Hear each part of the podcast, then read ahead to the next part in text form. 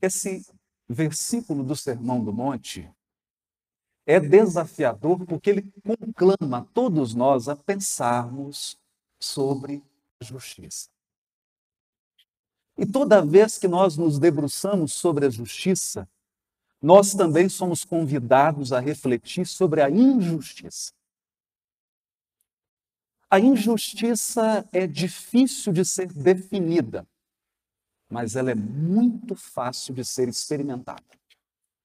Até mesmo uma criança percebe e se entristece quando é envolvida por um comportamento ou por um ato de injustiça. Pensar então na injustiça, nos seus mecanismos, nos seus meios sórdidos, na dor que ela provoca em cada um de nós. Não é uma tarefa fácil.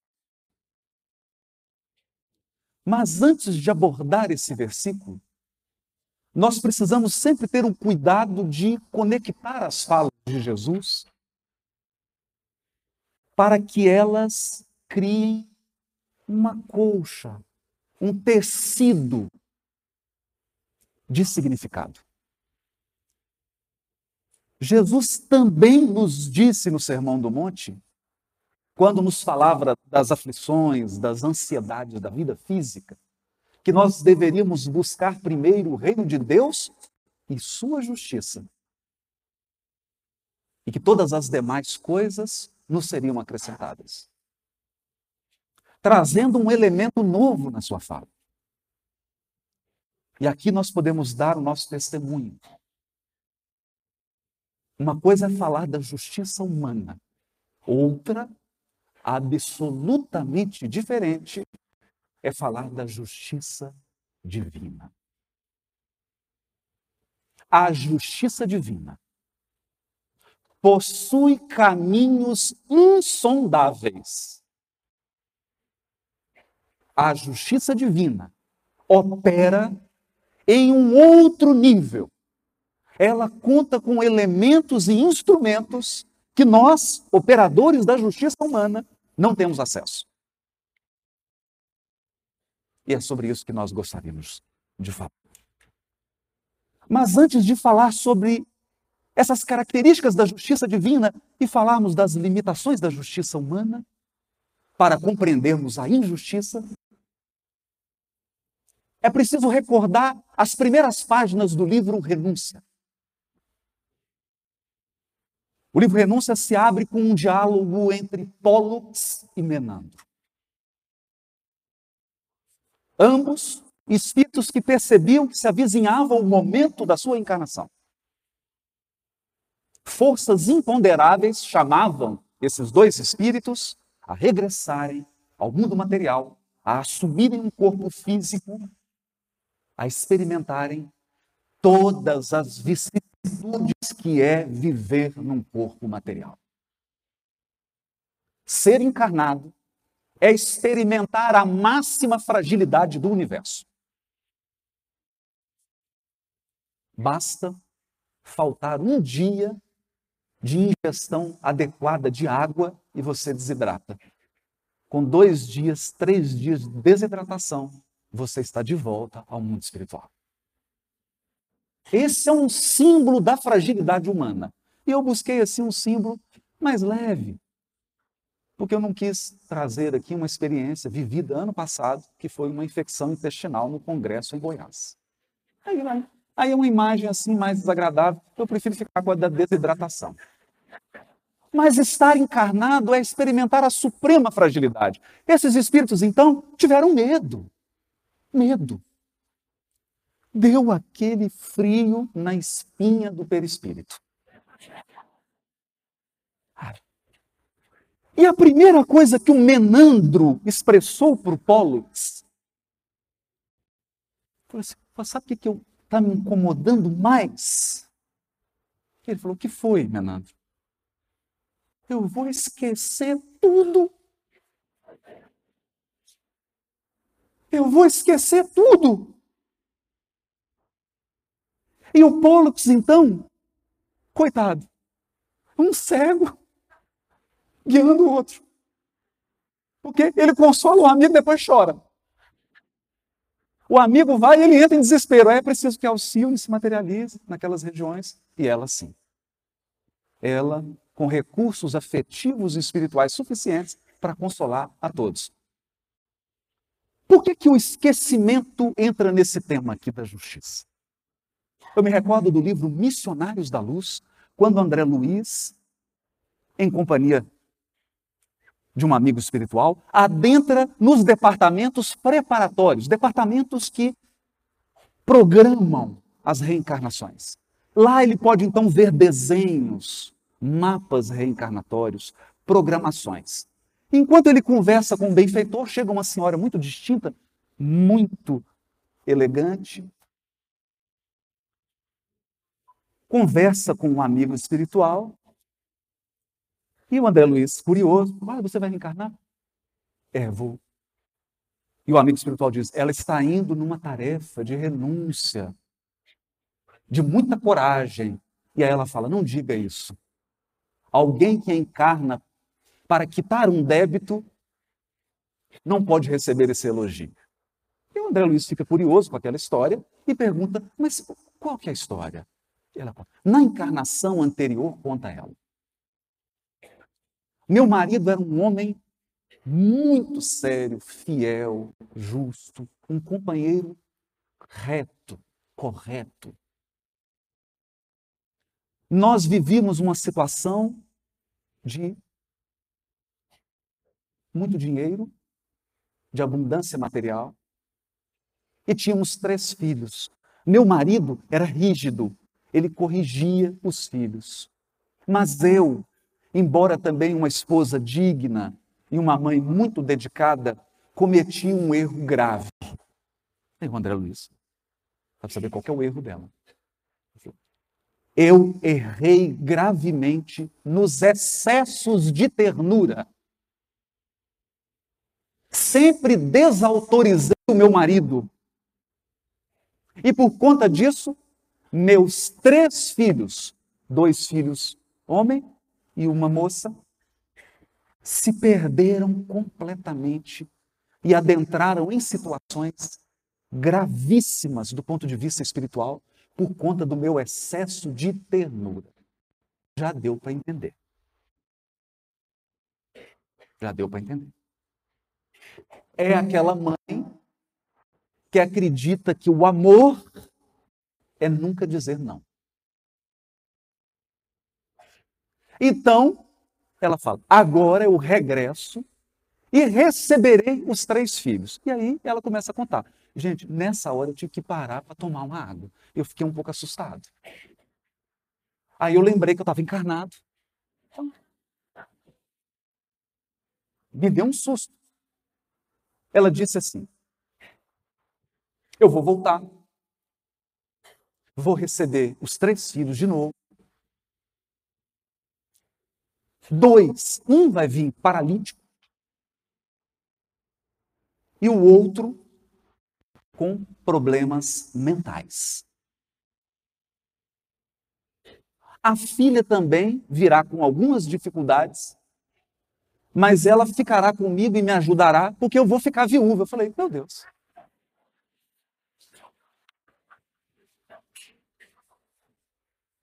Eu confesso que eu marquei o livro, fechei, fiquei uma semana, não tive coragem de voltar a ler. Quando foi agora, faltando dois dias, que eu tomei coragem, porque precisava fazer essa palestra, tomei coragem de ler de novo a história. Porque o, que está implicado aqui? Você está no mundo espiritual e faz uma programação. Mas acontece, meus amigos, minhas amigas, que quando você você esquece, você vai ficar viúva. Você esquece. E aí, quando as coisas acontecem na sua vida, quando as circunstâncias chegam, você não sabe que sabe. Você esquece que sabia. E eu juro, esquece mesmo. Então, a vida vai se desdobrando. A vida vai se abrindo, vai se desenvolvendo, e a sua programação reencarnatória começa a se mostrar, e você não lembra. Era sobre isso que o Menandro conversava com o Pollux. Porque a primeira sensação que alguém não lembra tem quando vive uma experiência é: isso é injusto. Isso é injusto. Por que, que isso está acontecendo comigo? Tanto vizinho não é assim. Ele fala, comigo? Tem tanto vizinho. Eu me lembro de um dia que eu entrei numa prece é, e comecei uma ideia com Deus. Eu falei para ele assim: só tem um Haroldo no mundo? Eu não estou querendo reclamar do senhor, não. Mas eu acho aí que estão mandando coisa de outros Haroldos para mim.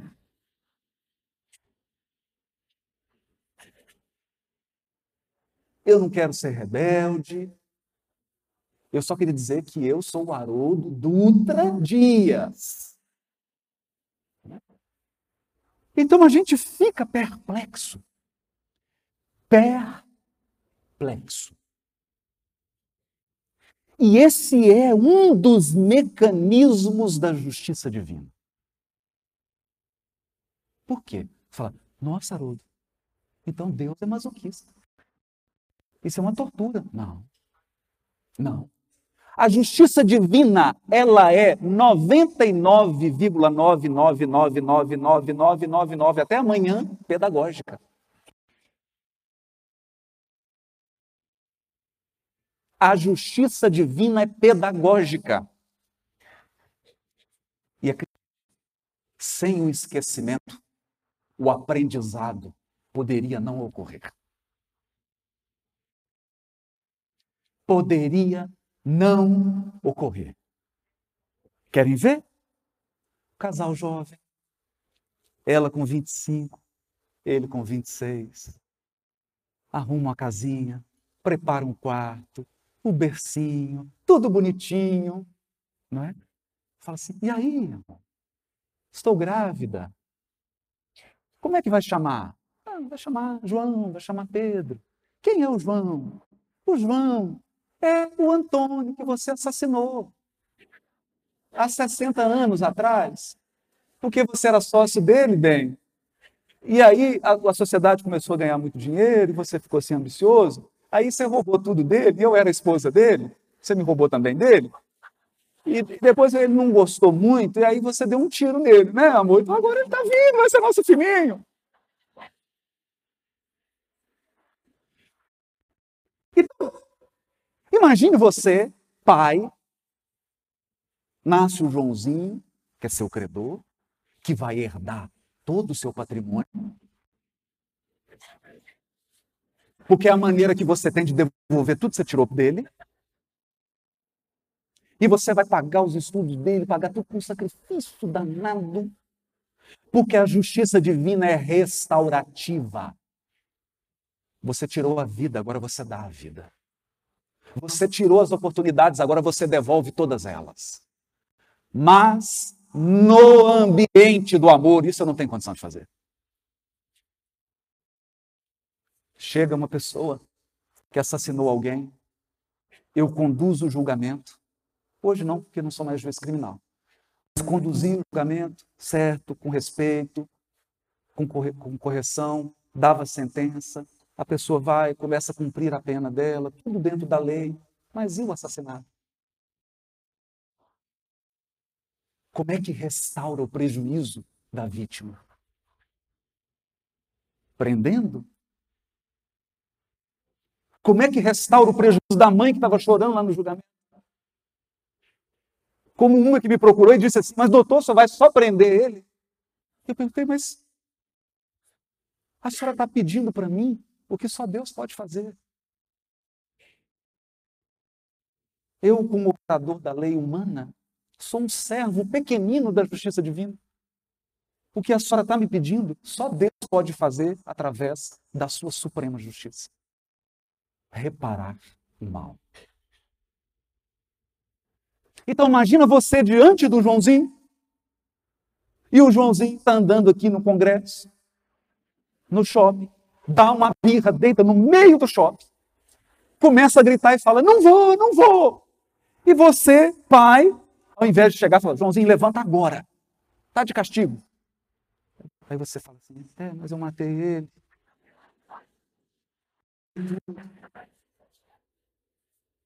Causei prejuízo. Ô, Joãozinho, pode fazer pirraça. Você não teria dignidade para resgatar.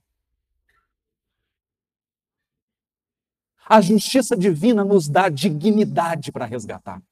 Dignidade para resgatar.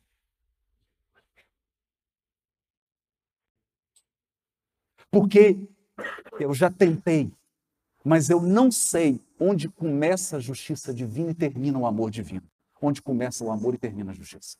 O amor de Deus e a sua justiça misturam-se num todo. É como você pegar o ovo, a farinha uma pitada de sal, o açúcar, misturar tudo, depois separa. Experimenta fazer isso. Quebra os ovos, mistura farinha de trigo, põe uma pitadinha de sal, coloca o açúcar, mistura tudo, bate no liquidificador, depois eu quero que você separa de novo o ovo, a farinha. Não tem jeito. A justiça e o amor de Deus estão misturados como uma massa de bolo. Então, não lembrar é o elemento pedagógico não lembrar. É simplesmente você assumir o lugar da vítima. Nós vamos falar sobre isso.